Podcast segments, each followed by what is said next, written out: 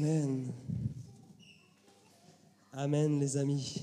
Ça me fait plaisir de vous voir, de passer encore du temps à, étudier la parole de Dieu. Excusez-moi, j'ai presque plus de voix. Ce dernier chant m'a achevé. Écoutez les amis, je crois que si notre Jésus que nous aimons n'était pas venu il y a 2000 ans, mais était venu aujourd'hui, en plus d'être un enseignant, je crois qu'il aurait été un rappeur. Parce que Jésus, il a des phrases, ça ressemble vraiment à des formes de, punchline, quoi. Par exemple, celle-ci, Matthieu 19, 23, 24. Jésus dit à ses disciples, Amen, je vous le dis. Il est difficile à un riche d'entrer dans le royaume des cieux. Je vous le dis encore, il est plus facile à un chameau de passer par le trou d'une aiguille qu'à un riche d'entrer dans le royaume des cieux. Waouh Eh bien, ça envoie. hein. C'est presque violent. Pourquoi je vous montre ce passage? Parce que ce passage, il parle d'un sujet avec lequel on est vachement mal à l'aise. Ce passage, il parle d'argent. Et pour Jésus, c'est suffisamment important pour en parler et même pour dire, il y a quelque chose de l'ordre du salut ici. Alors évidemment, être riche ou pauvre, c'est pas ça qui te sauve, bien au contraire.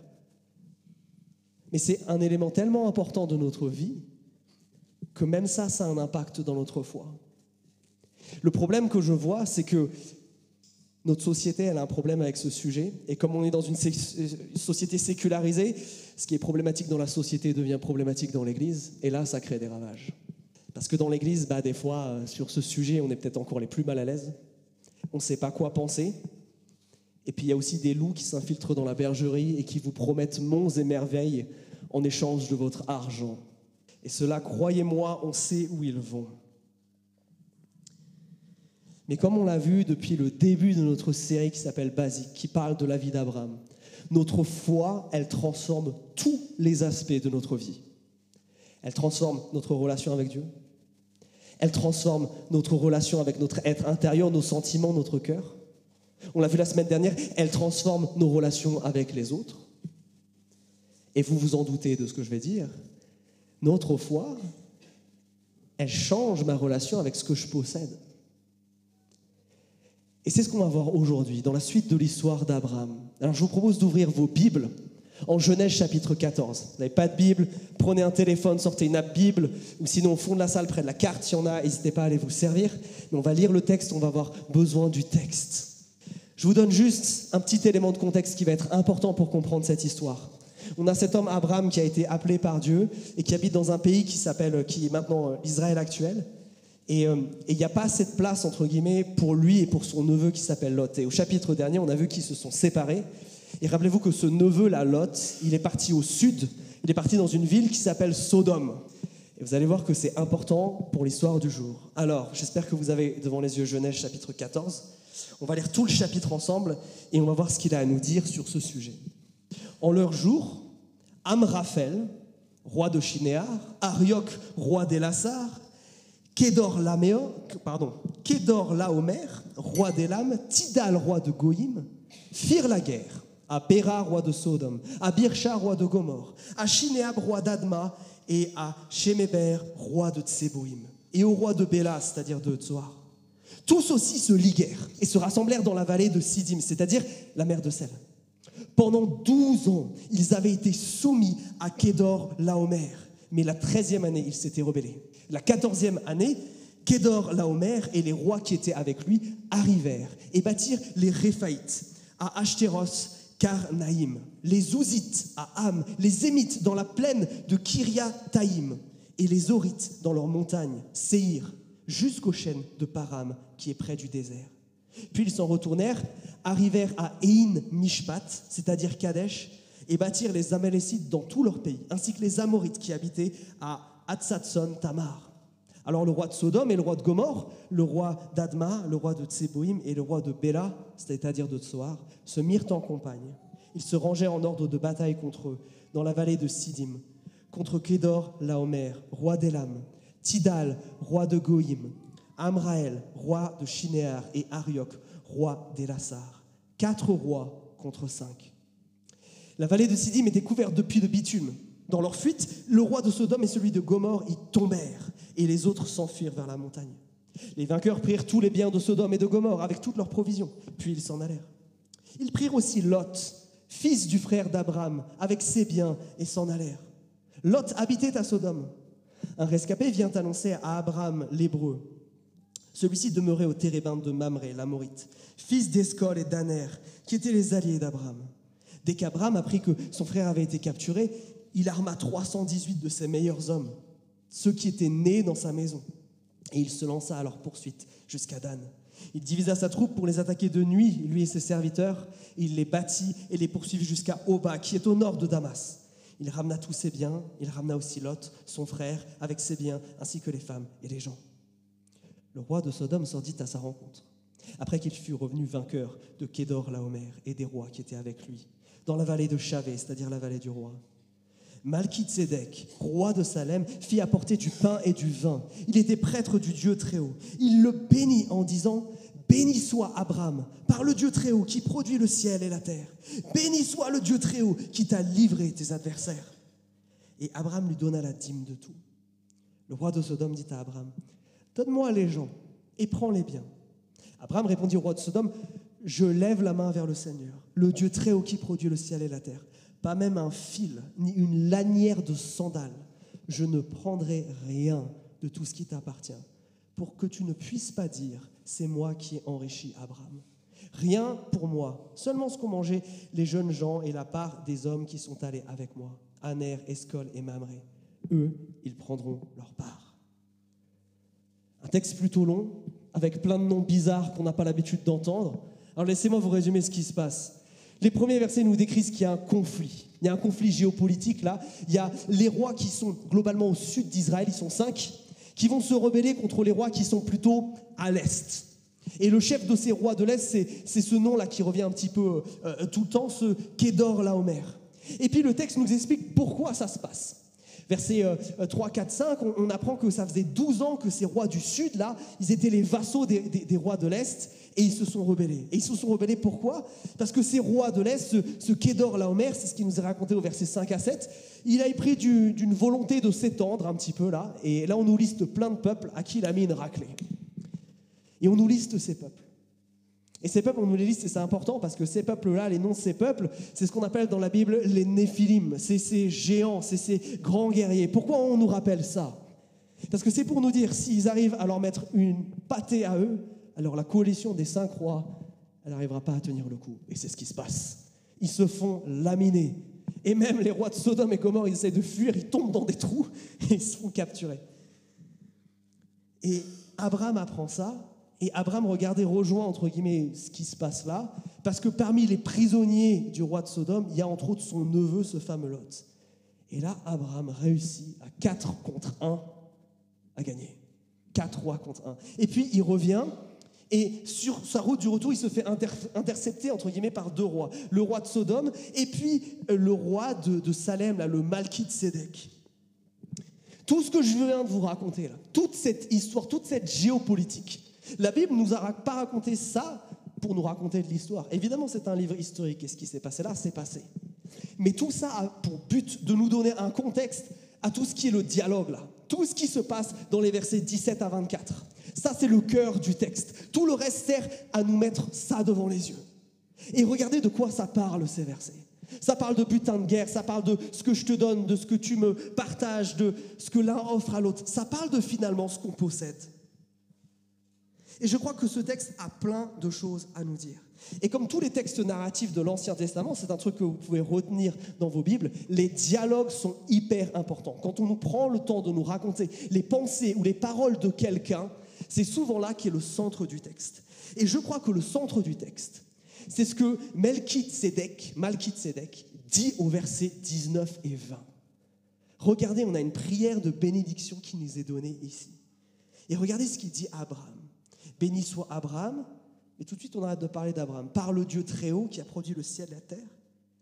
Béni soit le Dieu très haut qui t'a livré tes adversaires. Qu'est-ce qu'il est en train de dire, la Malchizedek il est en train de dire à Abraham, ta victoire, tu la dois pas à toi.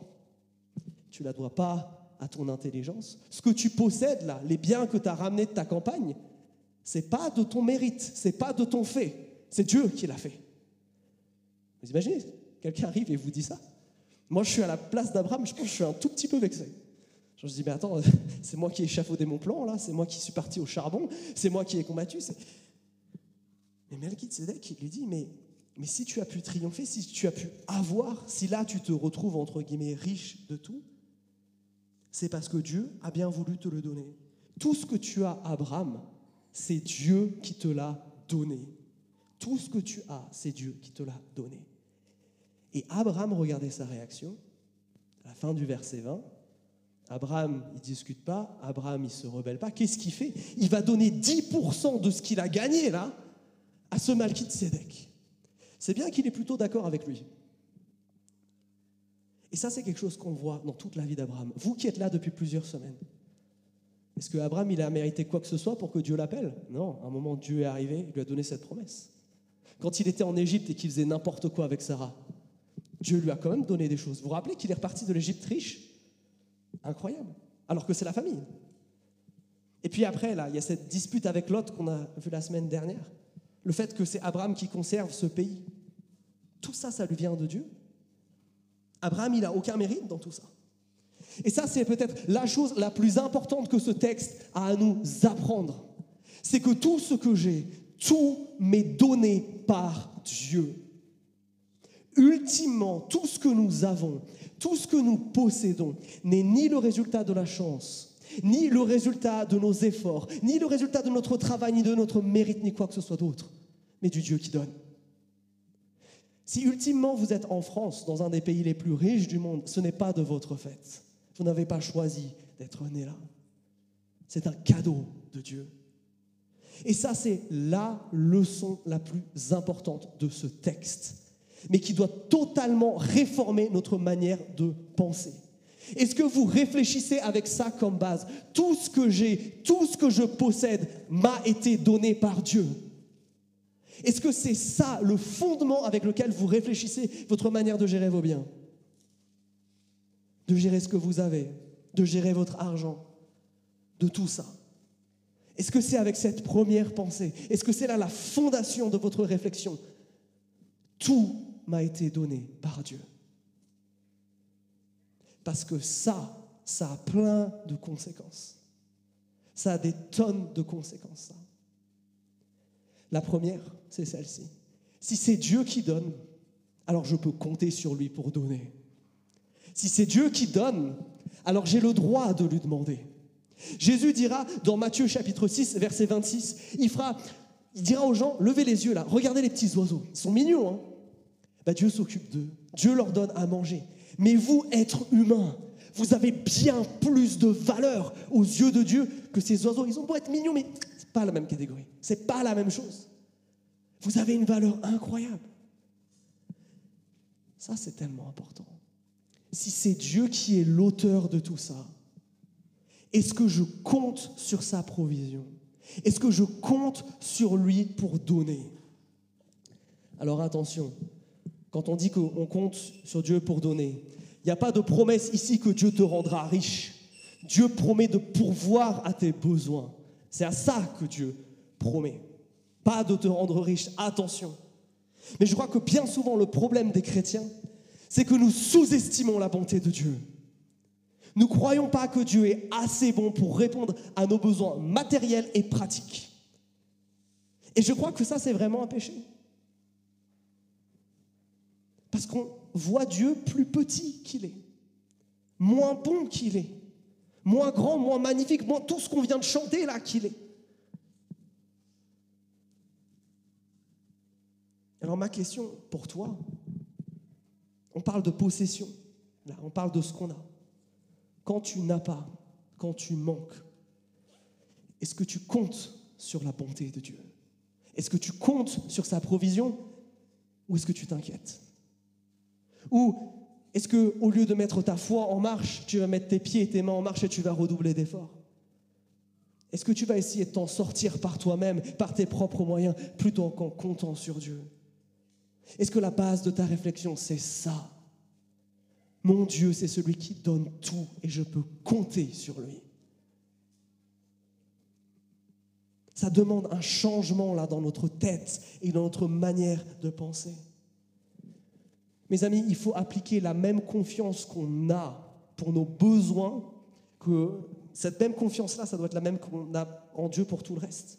La même confiance que vous avez en Dieu pour vous sauver de l'enfer, ça doit être la même que vous devez avoir pour qu'il vous sauve de la misère.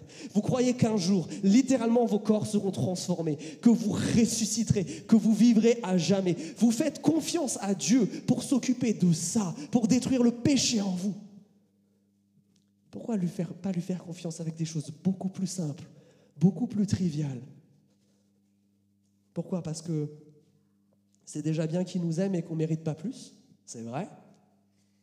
Mais ça, c'est nier la bonté de Dieu. C'est nier son caractère, c'est nier qui il est. L'apprentissage de cette dépendance à Dieu, c'est une des choses les plus importantes qu'il faut apprendre. Moi, j'ai dû l'apprendre dans la douleur. Certains d'entre vous le savent, j'ai fait des études pour devenir pasteur aux États-Unis. Et laissez-moi vous dire qu'aux États-Unis, la vie, elle est très chère. Et avec un budget étudiant, je m'en sortais pas. Il y a un mois où j'étais dans les problèmes. Il y a un mois où ça allait pas. J'étais en train de faire de l'anémie, j'étais KO et j'étais trop orgueilleux pour aller demander de l'aide. Et je ne savais pas quoi faire et j'essayais d'élaborer des plans et des stratégies et des manières de m'en sortir. Jusqu'à un moment où je voyais que ça ne menait à rien. Et c'est à ce moment-là que j'ai prié. À ce moment-là, j'ai dit à Dieu, bon bah Seigneur, euh, là c'est chaud. Je ne sais pas ce qui va se passer, mais, mais j'ai besoin d'aide. Deux minutes après, quelqu'un m'appelle. Il me dit, Quentin, je suis en train de faire des courses. Camarade de classe, on se connaît très peu. Euh, dis-moi où tu habites, j'arrive avec des courses. Une demi-heure après, cette personne débarque, des sacs pleins de viande. Je tombe à genoux à ce moment-là. Parce que je me dis combien de temps j'ai perdu dans l'inquiétude? Combien j'ai été bête de ne pas demander à Dieu de pouvoir plus tôt? Mon Dieu est capable de faire ça? Mais si mon Dieu est capable de faire ça, il est capable de tout faire. Mes amis, quand nous manquons, est-ce que nous comptons sur la provision de Dieu ou est-ce que nous comptons sur nous? C'est une question tellement, tellement importante. Abraham, rappelez-vous, au chapitre 12, il l'a appris à cette dépense. Mais regardez même la bonté de Dieu. Vous vous rappelez cet épisode-là avec Sarah? Littéralement, il vend sa femme. Il fait quelque chose d'atroce. Il désobéit à Dieu.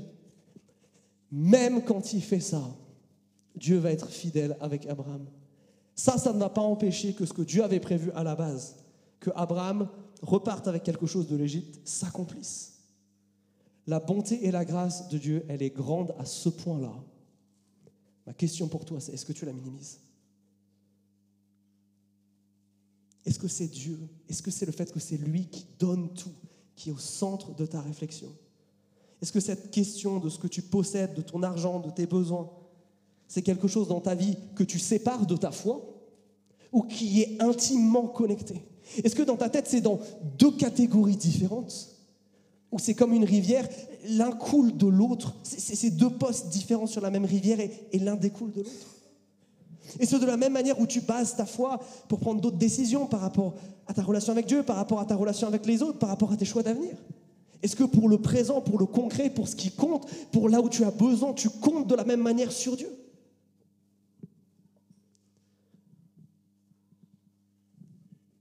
Alors si tout ce qui est bon, si tout ce qui m'est donné vient de Dieu, est-ce que ça veut dire littéralement que tout ce qu'on me donne, c'est une preuve que ça vient de Dieu? Je crois que ce n'est pas le cas. Parce que regardez la manière dont Abraham se comporte avec le roi de Sodome, là. Les derniers versets. Versets 21-24, là. Abraham, il est musclé, là. Regardez, il dit des choses euh, assez terribles dans verset 23. Il parle du fait qu'il ne veut pas que le roi de Sodome puisse dire qu'Abraham est, est devenu riche à cause de lui. Il dit qu'il prendra même pas une ficelle, même pas un lacet de sandales. Imaginez, même pas un bouton, on pourrait dire aujourd'hui une aiguille à coudre. Rien. Pourquoi Abraham réagit comme ça? Est-ce qu'il, lui aussi, est, il est gonflé d'orgueil là? Est-ce que c'est ça qui se passe? Non. Abraham rejette ce qui vient du roi de Sodome parce que ça vient de ce personnage-là? Déjà au chapitre dernier, on nous disait des trucs sur Sodome, vous vous rappelez? Chapitre 13, verset 13. Comment était décrite Sodome? Comme la ville qui a été détruite par Dieu à cause de tout le mal qu'elle fait. Comme la ville où on nous décrit les gens comme très mauvais et comme des grands pécheurs envers l'Éternel. Cet argent, c'est l'argent de la spoliation. C'est l'argent de la malhonnêteté. C'est l'argent du pas bien. C'est de l'argent sale. Abraham refuse d'y toucher. Abraham refuse ici de faire un raccourci dans sa vie. Alors il pourrait s'enrichir encore plus et, prendre ça. C'est d'ailleurs légitime. Hein. Quelqu'un qui a gagné une victoire, il est légitime pour prendre des choses. Remarquez que c'est le roi de Sodome qui lui propose ça au départ. Je garde les gens et toi tu prends les biens. Il propose ce deal parce qu'il ne veut pas que le pouvoir politique d'Abraham augmente. Donc moi je garde les gens, toi, toi tu prends l'argent. C'est totalement légitime. Mais parce que cet argent est sale, Abraham ne le touchera pas avec un bâton. Si tout ce qui m'est donné vient de Dieu, ça veut dire que je dois refuser ce dont je suis sûr qu'il ne vient pas de lui. Tout ce qui est malhonnête ne doit pas avoir de place chez moi. Absolument pas. Quelque chose qui vient du péché ne peut pas venir de Dieu. Quelque chose qui résulte dans le péché de quelqu'un d'autre ne peut pas venir de Dieu. Et c'est exactement le problème d'Abraham. Ce qui vient de ce roi vient du péché. Le fait que ce roi lui donne va amener ce roi à faire quoi? À vouloir avoir du contrôle sur Abraham et faire Hé, c'est grâce à moi. Amener avec de l'orgueil. Tout ce qui vient du péché ou qui amène au péché est malhonnête, n'est pas bon. Et regardez la radicalité d'Abraham. Je maintiens une éthique de justice. Je ne fais pas de raccourcis. Je ne fais pas de compromis. Et ça, c'est vachement important. Parce qu'on est dans un monde où des fois, les solutions, elles nous semblent bouchées. Et des fois, l'envie de faire un compromis, elle apparaît. L'envie de flirter un petit peu avec la limite, elle apparaît. Et des fois, cette limite, elle est franchie. L'argent, c'est dangereux. C'est pour ça que Jésus disait ce qu'il disait tout à l'heure. Mes amis, si vous êtes tombés dans ce cas-là, alors il faut revenir à Christ. Alors il faut demander pardon. On a une histoire de ça dans le Nouveau Testament. Est-ce que vous vous rappelez de Zachée? On se rappelle surtout de lui dans les livres pour enfants parce que c'est le petit gars qui monte dans un arbre pour voir Jésus. Mais ce gars-là, c'était un collabo. Ce gars-là, il bossait pour les Romains pour prélever les taxes des Juifs. Mais ce gars-là, en même temps qu'il prenait ce que l'Empire romain demandait, il en mettait un petit peu plus dans ses poches. Ce gars-là, quand il a rencontré Jésus, ça a tout changé. Non seulement il a remboursé chacune des personnes à qui il l'a pris, tout ce qu'il avait gagné de manière injuste, il l'a rendu, mais il l'a rendu fois quatre. Ce que l'Écriture nous invite, si nous tombons dans ça, c'est à faire justice et faire réparation. Mes amis, ne laissons pas des choses que nous possédons avoir cette emprise, être marqués par le péché.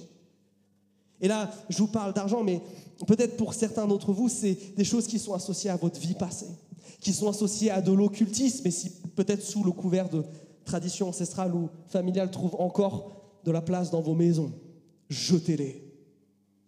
Pas de place pour ce qui est lié au péché, que de la place pour ce qui est lié à Jésus. Donc, si tout ce qui m'est donné vient de Dieu, je veux être sûr que ça vient de lui. Je veux développer une attitude où je compte sur sa provision mais je veux aussi développer une attitude de reconnaissance. Parce que ce texte, il en est rempli de reconnaissance. Pourquoi Malkit Sédek, là, il quitte Salem, qui est l'ancien nom de Jérusalem, et il va voir Abraham? Il lui demande rien, vous avez remarqué? Malkit Sédek, la seule chose qui nous est dit de ce type-là, c'est qu'il voit Abraham et il prie, et il est content. Et puis il lui apporte euh, du vin, et puis il lui apporte du pain aussi. Il fait juste ça comme ça. Mais pourquoi il le fait? C'est cette prière, c'est ce dialogue. Il s'est passé plein de trucs dans cette journée. Je suis sûr qu'ils se sont dit plein de trucs. Pourtant, le seul truc que la Bible se dit, ça c'est tellement important qu'il faut l'inscrire, c'est cette prière de reconnaissance. Tzedek, il voit ce que Dieu a fait au travers d'Abraham. Quatre contre un. Mais c'est incroyable. Mais il faut louer Dieu pour ça. Mais il faut être reconnaissant pour ce que tu as obtenu là, Abraham. Il faut louer Dieu. Tzedek le fait avec ses mots, il le fait aussi avec cet acte en, apportant ce pain et ce vin à, Abraham. Et Abraham, de la même manière, oui, je me réjouis. Et parce que, regardez ce qu'il dit sur Malkitzedek, c'est un homme qui est à la fois roi, mais qui est aussi prêtre. Et prêtre du même Dieu que le Dieu d'Abraham. Alors qu'est-ce que fait Abraham? Il choisit de lui donner ces 10%, cette dîme-là, comme un acte, pas de marchandage, mais de reconnaissance. Oui, célébrons ce que Dieu a fait, soyons reconnaissants. Et toi, est-ce que tu vis cette éthique de reconnaissance par rapport à ce que Dieu t'a donné et ce que tu as? Quand je me suis examiné en écrivant ces lignes-là, je peux vous dire que j'ai dû m'interrompre pour prendre un temps de prière. Parce que peut-être que vous êtes comme moi, ça c'est un vrai problème dans votre vie. Vous n'avez aucun problème à demander à Dieu, à compter sur sa provision, à lui demander quand ça manque et quand c'est difficile. Mais quand vous obtenez, au lieu de vous retourner en arrière et de remercier Dieu pour ce qu'il a fait, vous vous projetez déjà sur la nouvelle chose dont vous avez besoin. Et vous ne prenez pas le temps de vous arrêter. Et de vous poser et de dire, mais attends, Seigneur, t'as répondu. Mais là, j'ai assez pour vivre, là, j'ai reçu ce dont j'avais besoin. Mais c'est incroyable. Pourquoi ça c'est tellement important? Un, parce que ça cultive en nous le contentement. Mais deux, rappelez-vous ce que nous avons vu dans notre week-end d'église en septembre. On a vu ce verset de Philippiens 4, 6 où Dieu nous encourage. Il y a un problème, vous me le donnez. Vous arrivez avec vos requêtes, avec vos supplications, avec tout. Mais vous vous rappelez la manière dont on devait le faire? Avec reconnaissance. Avec reconnaissance. Au-delà de minimiser la bonté de Dieu, ce que j'évoquais tout à l'heure, je crois que ça c'est des fois le deuxième grand péché de l'Église on manque de reconnaissance. Et même des fois, on considère ça tellement normal que Dieu intervienne dans notre, dans notre faveur. Le supernaturel est devenu tellement normal qu'on le banalise. Est-ce que nous avons ce cœur reconnaissant envers Dieu? Est-ce que vous êtes reconnaissant pour ce que vous avez? Est-ce que vous avez pris le temps de le dire à Dieu? On est encore en janvier. C'est encore le moment de faire le bilan de l'année passée. Est-ce que vous vous êtes posé sur ce qui s'est passé l'année dernière, la manière dont Dieu vous a béni aussi matériellement et dans vos possessions? Et vous ne vous êtes pas enorgueilli d'avoir eu et de posséder. Et de dire merci Seigneur, parce que c'est toi qui me permets d'avoir tout ça. C'est un cadeau et je veux le considérer comme tel. Tellement important ça. Généralement, si on manque de reconnaissance, c'est parce que le principe fondamental, on ne l'a pas compris. C'est parce qu'on croit que tout nous vient de nous, de notre travail, de notre mérite. Certes, le travail a une valeur.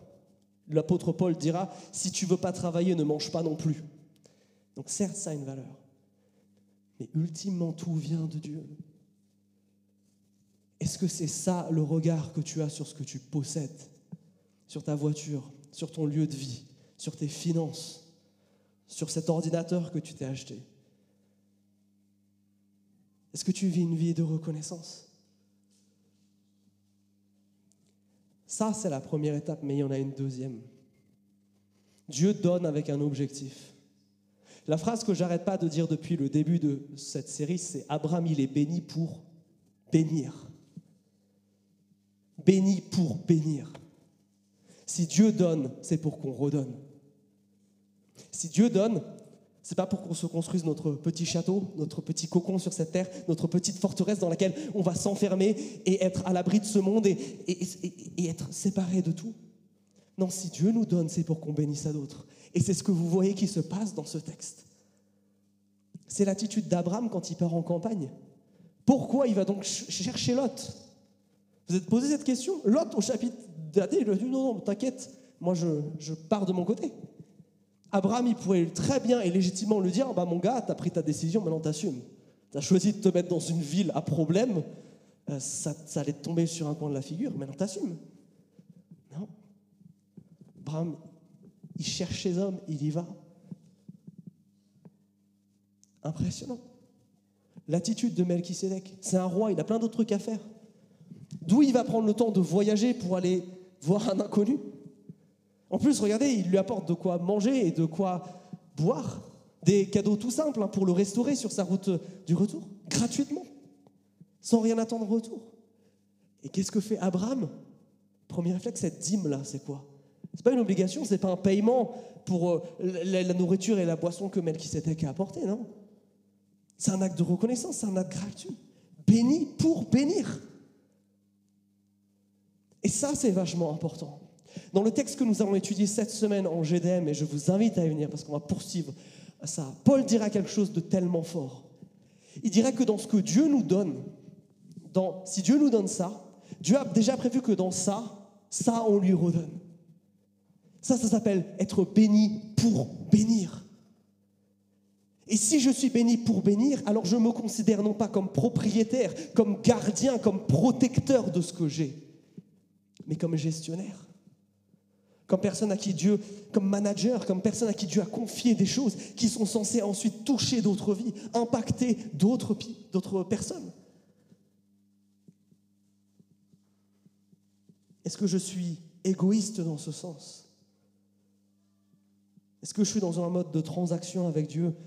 Je sers à Dieu en allant à l'église, en chantant des chants, en faisant ces trucs-là, mais sur ce, sur ce point de vue-là, on est dans un échange strict.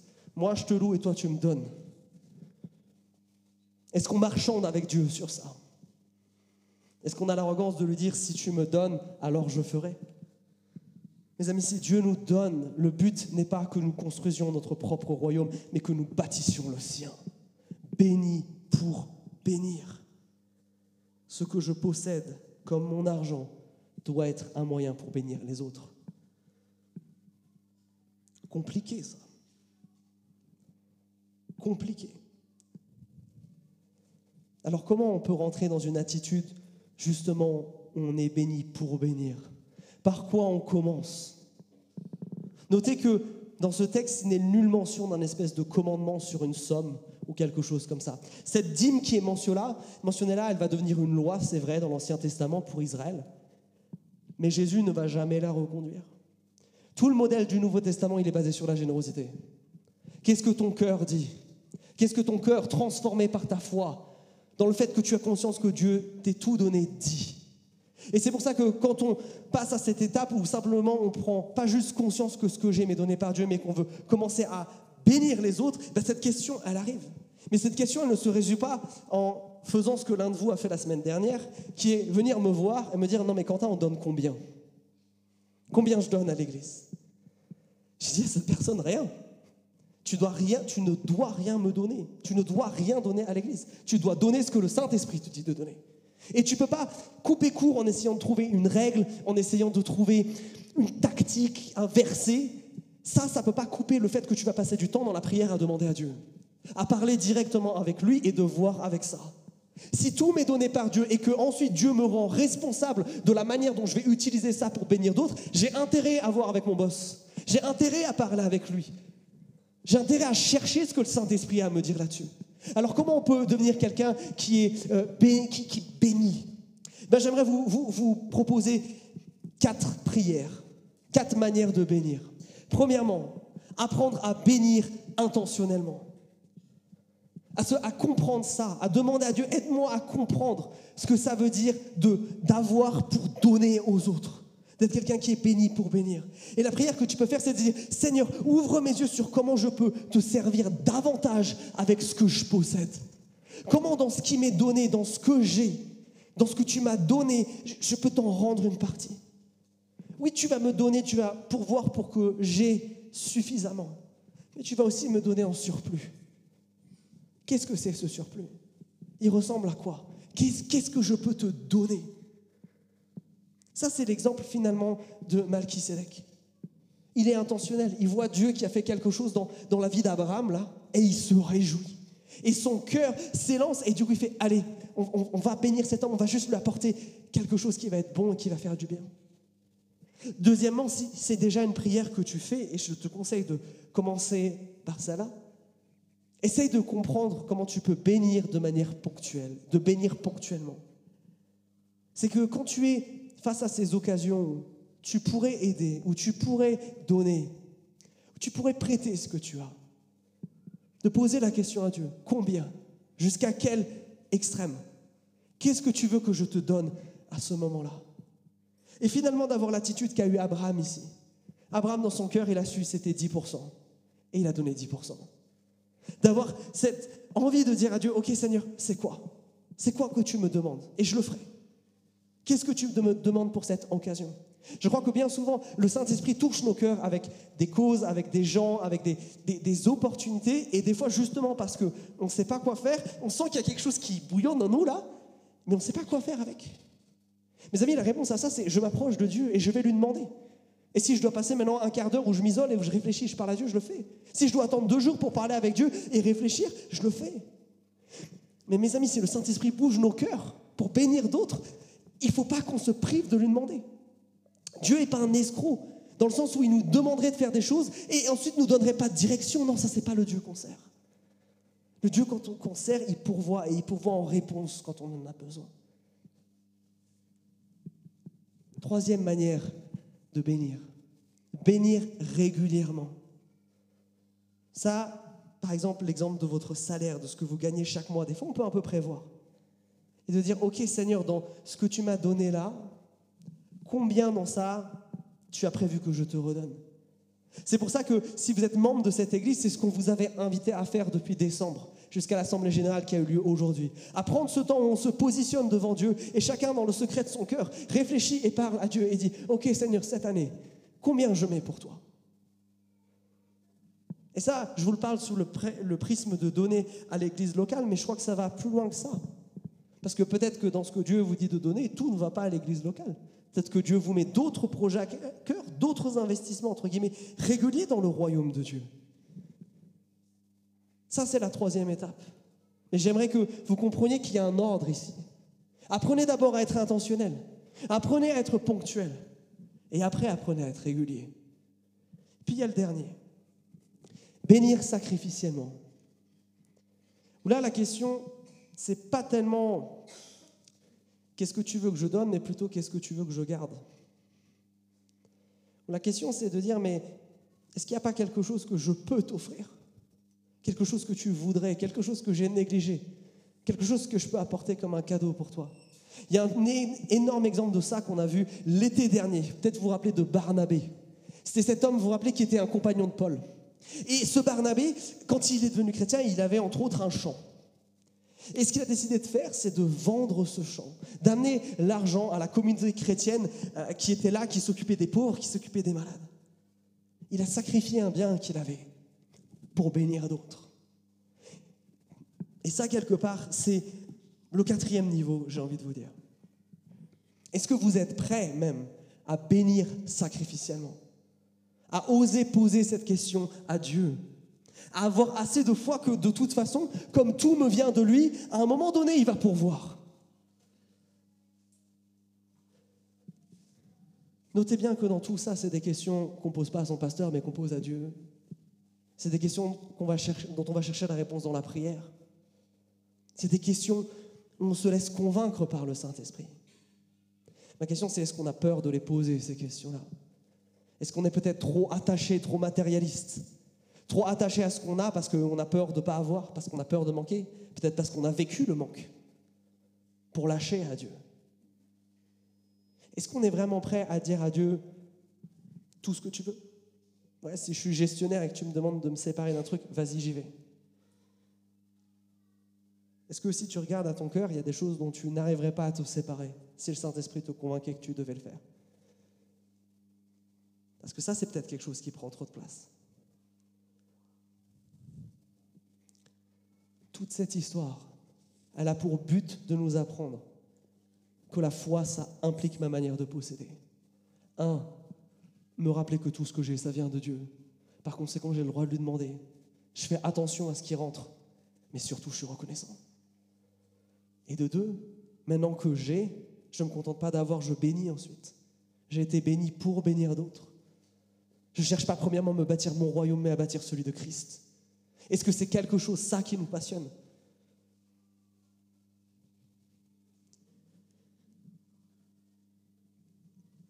Mes amis, j'aimerais vous inviter vraiment à réfléchir à ces questions, à vous laisser toucher par le Saint-Esprit s'il veut vous dire quelque chose par rapport à ça. Et pour ça, je vous propose qu'on prenne un temps de silence, où chacun peut se poser devant Dieu Chacun peut, au lieu de m'écouter moi, maintenant, écouter ce que lui dit le Saint-Esprit.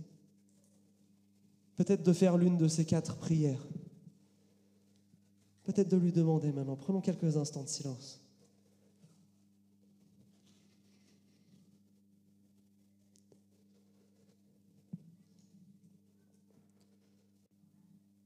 Dieu Tout-Puissant. Seigneur, je veux te demander pardon pour toutes les fois où je ne reconnais pas que ce que j'ai, ça vient de toi. Seigneur, où j'ai de l'orgueil dans ce que je possède et pas de l'humilité de comprendre que je ne mérite rien et pourtant toi tu bénis. Seigneur, pardon pour toutes les fois où il y a des compromis. Seigneur, pardon pour toutes les fois où on manque de reconnaissance. On manque de s'approcher de toi et, de te donner, au moins un merci. On ne pourra jamais te, te rendre ce que tu nous donnes. Seigneur, parfois on oublie même de dire merci. Seigneur, pardon pour ça. Pardon pour nos cœurs trop prompts à te demander la prochaine chose au lieu de se tourner en arrière et de te remercier pour ce que tu as déjà fait. Seigneur, pardon parce qu'on veut être le maître de ce qu'on a et qu'on veut par conséquent usurper ton autorité. Seigneur, pardon parce que on a trop tendance à croire que si tu nous bénis, c'est pour nous-mêmes. C'est parce qu'on a fait la bonne chose, parce qu'on s'est comporté de la bonne manière, parce qu'on a coché une case dans la liste. Seigneur, pardon parce qu'on ne comprend pas que ce qui nous est donné, on n'en est pas propriétaire, mais gestionnaire pour ta gloire. Que tu nous demandes de le manager pour ton royaume, pour toi. Seigneur, pardon pour toutes les fois où on devrait se poser ces questions et on ne se les pose pas. Pardon pour toutes les fois où tu bouges nos cœurs à, être généreux, à agir, et, nous on résiste. Et, et, on ne te demande même pas ton avis et on ne rentre même pas en prière par rapport à ça. Pardon Seigneur pour tous ces manquements. Amen.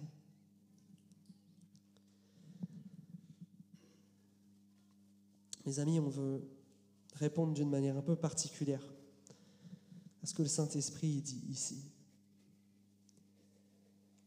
Est-ce que ce personnage de Melchisédek, ne vous rappelle pas quelqu'un? Personnage mystérieux qui apparaît nulle part, qu'on appelle roi de justice, qui est à la fois prêtre et roi sur Jérusalem, qui apporte du pain et du vin. Ça ne vous rappelle pas quelqu'un ça?